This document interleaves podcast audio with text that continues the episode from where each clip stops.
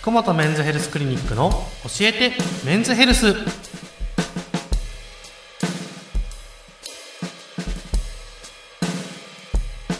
今週も福本和彦先生とともにお送りいたします。先生よろしくお願いします。お願いします。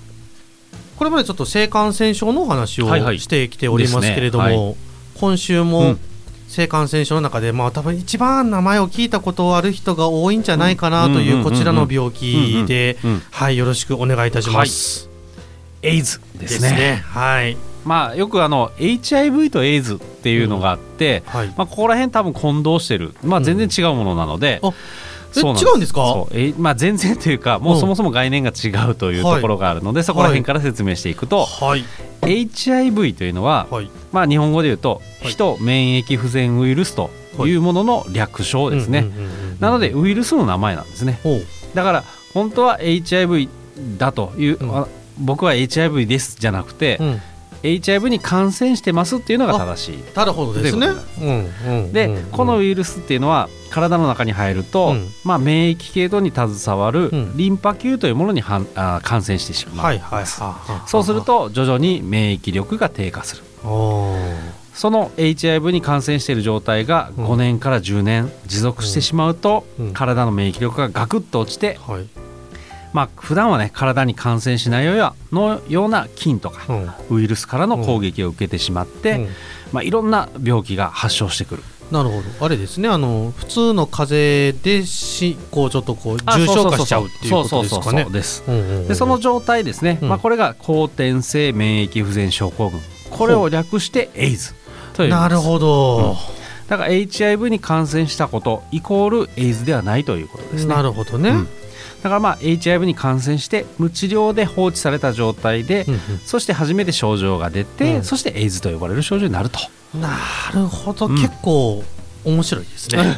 そうなんですよ。そう。なんかまともこう完全に一緒に思われてるけど、そうじゃないってそうじゃないことですねってことですねでこのエイズっていう状態をうん私初めて多分これをうん。しっかり認識し始めたのが多分小私が小学生ぐらいの時だったと思うんですけれどもいつぐらいからある病気なんですか？エイズっていうのは、うん。まあ、1981年、まあ、僕1980年生まれなので、はいその頃にで世界で初めて患者さんが報告されたという病気になります。す。で、まあ、2年後の1983年に HIV というのが特定されて、うんまあ、もう世界中に広がったと。はい。で日本ではあ初めて発見されたのはに1985年ですね。ねそれが、まあ、性行為による感染だということが分かったために、うん。まあ、日本全国がエイズパニックと言われるような状態になったということを聞いておりますその後 HIV の治療というのを発達して、うん。今、えー HIV に感染してもうんエイズを発症することはないんですね。あそうなんですね。まあ、ないってことはい。ないんですけど、まあ、うんかなり少なくなってます、うんなんですがいまだにやっぱり HIV に感染したと言われると偏見とか差別で苦しんでいる方も多いというのが現状になっています、そうですね。実際じゃあどうやったら感染するのかっていうところをですね。お願いいたします。HIV というのはうん。性行為によって感染するので、はい。もちろんこの性感染症に含まれています、はい。HIV の感染者にうんの中にどこにいるかというと、うん。血液とかうん。精液ですね、うん。あとは膣の分泌液、はい。そして母乳というのに多く含まれています。はい。で尿とか唾液からにも、うんあのあるんじゃないかというふうに言われていますが実はないんですよ、あそうなんですね。そこにはですね、ちょっとはいるんですけれども、人に感染させるほどのウイルス量はいないと。うん。いうのはちゃんと分かっていますであと感染経路としては性行為以外にも、うん。この血液にも入っているので血液感染とか、うんあとはお母さんが持ってますと子供に移してしまって母子感染というのもあります、なので、まあ、そういうところ以外の、まあうん、通常の、まあ、社会生活、まあ、日常生活を送る上で、まあ、うん。感染するということはほとんどないとうん。いうことですね。う。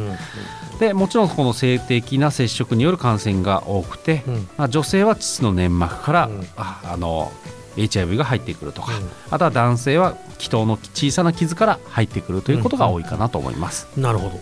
で、まあ、これあの結構びっくりされることが多いんですけれども、HIV の感染者とじゃあ性行為しました、うん。じゃあどれぐらいの確率で、えー感染するんですか？ということになると、はい。コンドームを使ってない状態でうん。感染する確率って、はい。わずか0.1から1%です。あそうなんですね。かかなり低いんですよ、うんうんうんうんうん。うんただあのもちろん中身にもよりますので、うん。どういう性行為を行ったかうん。というのも、まあ、ちょっと状況にもよるので何とも言えないですけどそこまで高くないよというところですね。なるほどですね。ただ、まあ、うん。他の梅毒とかクラミジアなどの他の性感染症に感染しているとやはり HIV に感染する確率も高くなると言われているのでうん。